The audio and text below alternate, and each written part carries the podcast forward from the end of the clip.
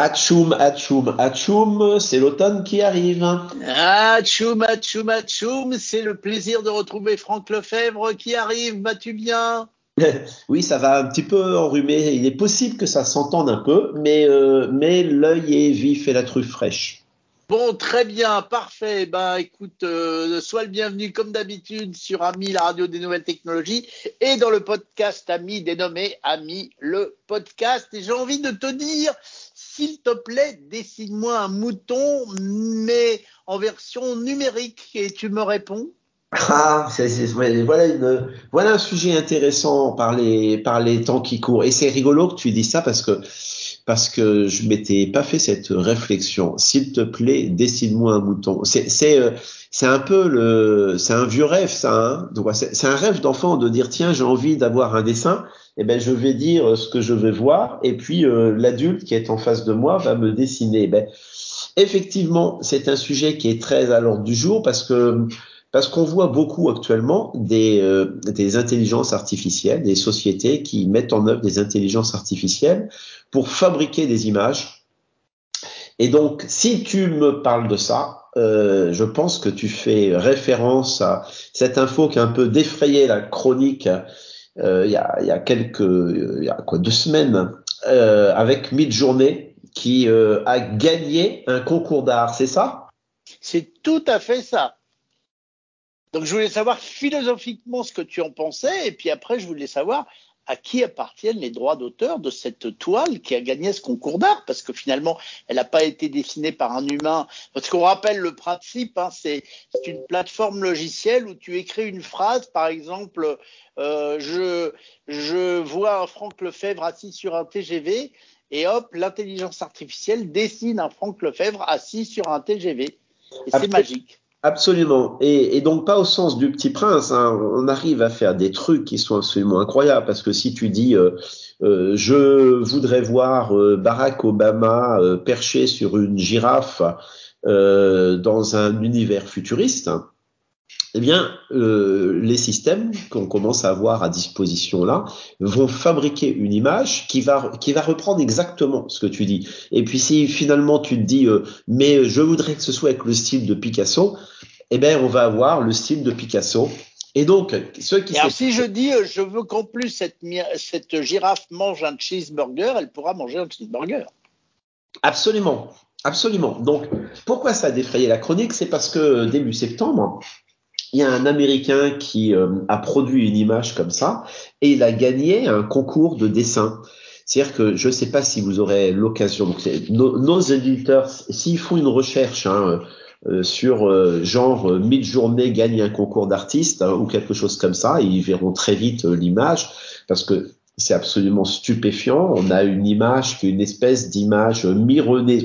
C'est un peu du, du baroque de l'espace. Hein, quoi. Je saurais mal décrire, mais euh, mais c'est une image absolument dingue de précision. On a vraiment l'impression que c'est un que c'est un humain, que c'est un artiste qui a fait ça, alors que c'est un ordinateur. Hein. On parle souvent ici d'intelligence artificielle et maintes fois on a expliqué comment le principe de ces intelligences artificielles, c'était d'emmagasiner un maximum de données une d'énormes quantités de données euh, et puis après pouvoir euh, réutiliser ces données. Ici, dans la pratique, comment comment ça se fabrique? Eh bien, c'est c'est euh, les trucs très à la mode. Il y en a deux qui sont très à la mode. Il y en a un qui s'appelle Midjourney, qui est une performance incroyable. Il y en a un autre qui est un peu moins performant, mais mais qui est plus accessible peut-être, qui s'appelle DALI. Euh, ça s'écrit D-A-2-L-E. DALI 2 euh, pas Dalida, et, euh, et, donc, et qui fait référence au peintre Dali, je suppose. Euh, bien entendu, j'imagine, même si l'orthographe est, est, complètement différente, la prononciation à l'anglaise est extrêmement proche. Donc, donc comment comment ça marche ces, ces trucs-là? Eh bien, c'est que on a pris des quantités phénoménales d'images. On a on a déjà parlé d'OpenAI qui qui est une un, système sur lequel il y a eu. C'est du machine learning. C'est du machine learning. Il y a eu un pré-entraînement avec des centaines, des millions d'images, des millions d'images qui ont été étiquetées, taguées, c'est-à-dire que on explique on dit, euh, on, associe à l'image euh, des descriptions, et ça, ce sont des choses qui aujourd'hui sont faites par des humains. Donc, on va expliquer le style, ce que ça représente, ce qu'on peut y trouver, etc. Et puis, avec ces énormes quantités de données, la machine arrive à développer une, une capacité, c'est-à-dire qu'il y a un bout de programme après qui va faire l'inverse, c'est-à-dire qu'on va pouvoir décrire ce qu'on veut voir. Et donc, le système, on parle bien pas d'un moteur de recherche, hein, c'est-à-dire que le système va pas chercher à partir de notre demande euh, une image qui ressemble ou qui est compatible à la demande comme on Il va la fabriquer. Il va la fabriquer de toutes pièces. Et donc, il va la fabriquer en assemblant euh, des morceaux, en assemblant du style. À nouveau, c'est, c'est pas du patchwork, c'est vraiment à la manière d'eux. Euh, en répondant le mieux possible au jeu de contraintes qui a été, qui a été donné par le, par l'utilisateur. Impressionnant. Mais alors, à qui appartient l'œuvre? Donc, à qui appartient l'œuvre? Ben, Il semblerait qu'aujourd'hui, on considère que l'œuvre appartient à celui. Quoi, elle pourrait difficilement appartenir à quelqu'un d'autre que celui qui en, qui en a fait la demande, qui l'a obtenue et qui, et qui l'a diffusée mais, euh, mais ça pose des questions, me semble-t-il, encore plus fondamentales, qui sont que euh, est-ce qu'on peut parler de création à ce moment-là? Est-ce qu'on peut C'est-à-dire que ça ressemble tellement à de la création. Attends, je vais tousser 30 secondes. Attention, voici un vrai toussement. Un vrai, un vrai toussement. Tu vois, j'ai coupé mon micro. Ah ouais, je l'ai pas entendu. C'est beau la magie de la technologie. Oui, il, a, il, a, caché son premier toussement. Hein, c'est presque, de la magie. Euh, ah ouais, c'est presque. Et, et, donc, parce que ça ressemble énormément à la création humaine, alors qu'en vrai, par définition, ça n'en est pas, puisque c'est un sujet qu'on a maintes fois abordé tous les deux. Le, les machines, les intelligences artificielles sont par définition des machines hyper conformistes. C'est-à-dire que ce sont des machines qui érigent le conformisme en, en, en règle de fonctionnement, en règle de conduite. Et donc, euh, je ne sais pas si on peut employer le terme de philosophie, mais, mais pour moi, ça, ça me pose un vrai problème. Tu sais, comme je suis sensible au sujet du euh, la machine doit être l'esclave de l'homme et pas l'inverse. Et je pense que le glissement peut être très progressif et, et qui, je pense qu'il est très progressif, mais, mais, mais j'ai l'impression de le voir au quotidien. Et là, je trouve que c'est encore un pas qui est passé. Et c'est un, un pas, j'ai l'air d'être critique, soyons bien d'accord, le résultat est extraordinaire, la performance technologique, les gens qui font ça, c'est absolument génial techniquement parlant. Mais je trouve que ça nous amène dans des directions qui sont un peu inquiétantes. Et Dieu sait que j'ai peur que mon, que mon discours soit compris comme du conformisme, mais, mais ça ressemble à de la création humaine et, et j'ai l'impression qu'il y a une espèce de remplacement pour prendre un pour prendre un terme qui a été pas mal utilisé ces derniers mois dans un dans un tout autre contexte. On, on serait drôlement tenté par un remplacement, c'est-à-dire que on serait drôlement tenté, par exemple, au lieu de faire travailler des, des artistes et des graphistes, eh ben, d'avoir une intelligence artificielle à qui on va demander ce qu'on veut faire et puis qui va nous fabriquer l'image et puis on va pouvoir vocalement ou textuellement hein, dire ah ben je voudrais que ce soit plus comme ça, moins comme ça, que tu sentes là-dessus, que tu rajoutes ça. Et donc on a quelque chose qui ressemble à de la création, mais qui pour moi n'est en rien de la création, même si la propriété me semble réellement être celle du type qui a, qui a exprimé la requête à l'origine. Oui, mais moi ce qui me fait peur dans cette histoire, c'est plutôt le côté obscur de la force, c'est-à-dire d'arriver à créer des images qui n'ont jamais existé, mais qui pourraient être euh, euh, malvenues pour un personnage politique, par exemple, à qui on ferait faire des choses qu'il n'a jamais fait, euh, comme on peut le faire avec un montage audio sur, sur des phrases, par exemple. Ça peut être dangereux parce que le résultat est très réussi finalement. Ah, mais ça c'est sûr, ça c'est sûr, c'est-à-dire que le, le résultat, on a eu déjà l'occasion de parler ici de ce qu'on appelle les deepfakes, hein, c'est-à-dire les, les, les le, le, principe du deepfake, c'est d'utiliser du deep learning, de l'intelligence artificielle, pour faire des, pour créer des fausses informations.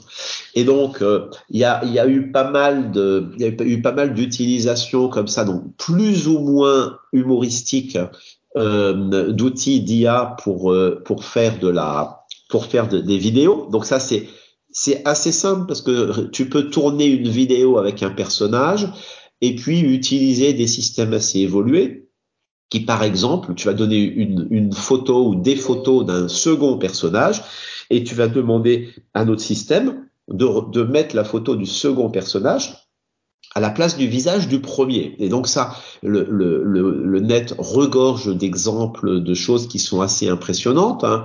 Euh, mais on pourrait dire que c'est encore, c'est du montage, c'est du montage vidéo. Donc euh, ça, je pense que de tout temps, il y a eu des, des fakes qui ont été faits comme ça. Euh, quand on utilise des systèmes comme Dali ou Midjourney, on met un point au-dessus parce que on n'est plus juste dans le mix, on est vraiment dans la fabrication de l'image. Euh, donc, euh, je dois avouer que moi-même, je me suis essayé à utiliser un système comme ça et à lui donner et à, lui décrire des choses euh, quasiment inavouables, mais mettant des personnages connus dans des situations extrêmement scabreuses. le système me sort les personnages connus dans des, dans des situations extrêmement cabreuses. C'est-à-dire qu'il me fournit l'image que j'ai envie d'avoir et, et vu la qualité du rendu, et donc quand je dis la qualité du rendu, entendons-nous bien, c'est que c'est que le piqué de l'image est bon, les contrastes sont bons, tout est bon, les visages sont bons, mais est-ce qu'il y a derrière est bon et le style utilisé est bon? C'est-à-dire que tout est. C'est-à-dire qu'un humain ne peut pas voir que c'est un trucage en fait. Un humain ne peut pas voir que c'est pas une vraie image. Si euh, aujourd'hui Bon, ça, ça dépend. C'est-à-dire que euh, très souvent, et d'ailleurs c'est comme ça que le concours est gagné. Hein, le, le, concours, pour reprendre le, le, ce, ce, qui a servi de, de, de, base à notre réflexion du jour, là, c'est-à-dire que une, IA qui a produit une image qui a gagné un concours, c'est clairement une vue d'artiste. Ça ressemble un peu ça ressemble un peu à du David, tu vois, à la peinture de David, par exemple.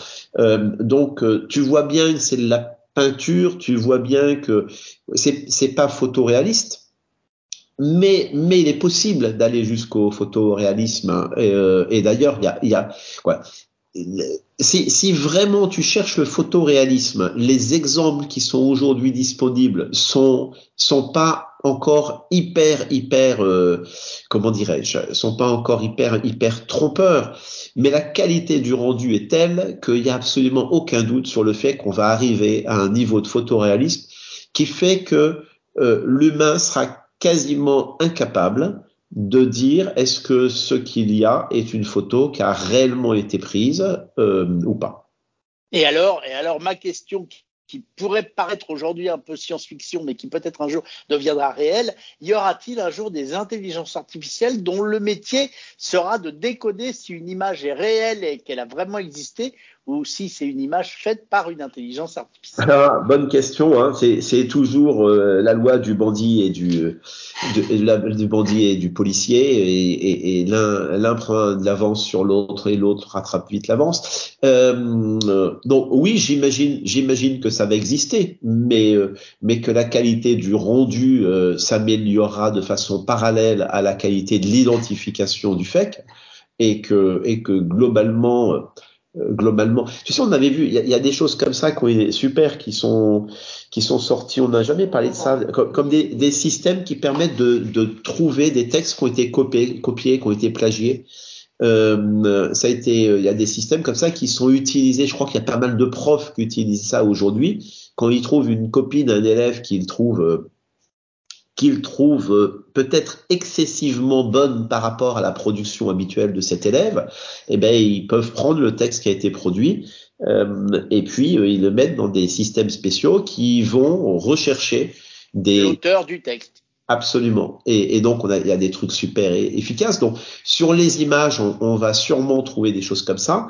Euh, N'empêche que euh, si moi je te présente aussi sur un réseau social, je diffuse une image euh, nous savons bien que les observateurs de ces images, que le public de ces images, s'il voit quelque chose de choquant, et c'est bien la base des réseaux sociaux, hein, s'il voit quelque chose de choquant, de bouleversant, il va être tellement content de le diffuser qu'il ne va pas se poser la question de la véracité du propos ou, de la qualité de l'image ou de et, et, que de toute façon ça va courir.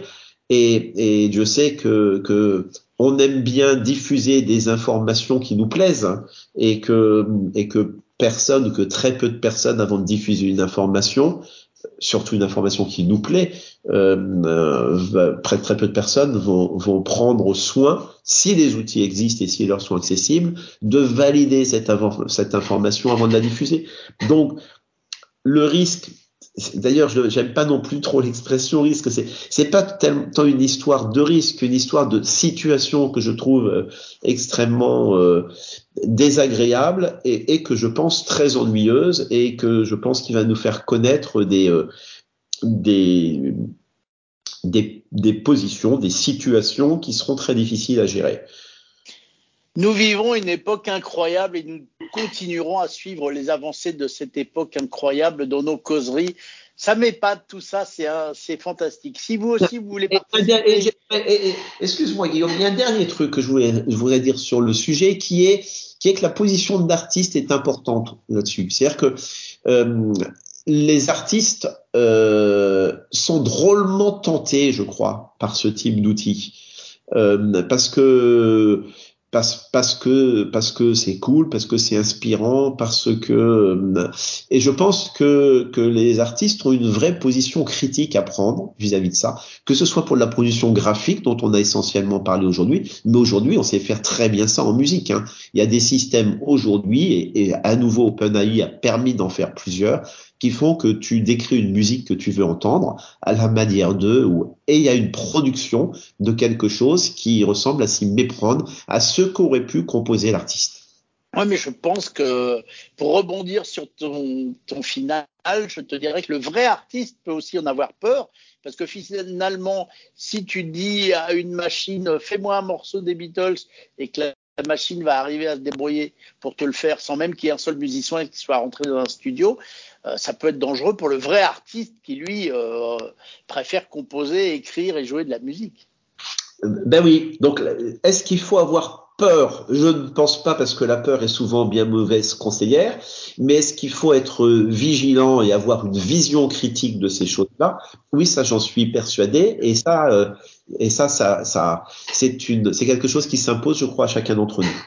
Bah écoute, vigilant, j'en suis persuadé. Et nous le resterons en tous les cas sur Ami et dans Ami le podcast. Ce sont des vrais êtres humains qui peuvent être malades et tousser, ce qui vous prouve que c'est un vrai être humain, quoi qu'un jour peut-être une machine fera semblant de tousser. Mais bref, donc vous aussi donnez votre avis au 01 76 21 18 10, notre beau répondeur qui vient d'être révisé et qui sera toujours ravi d'avoir de vos nouvelles. Mon cher Franck, une fois de plus, merci beaucoup de venir te poser sur Ami. Merci à toi Guillaume, Machoum Machoum, euh, pense bien mettre un cache-colle, l'automne arrive.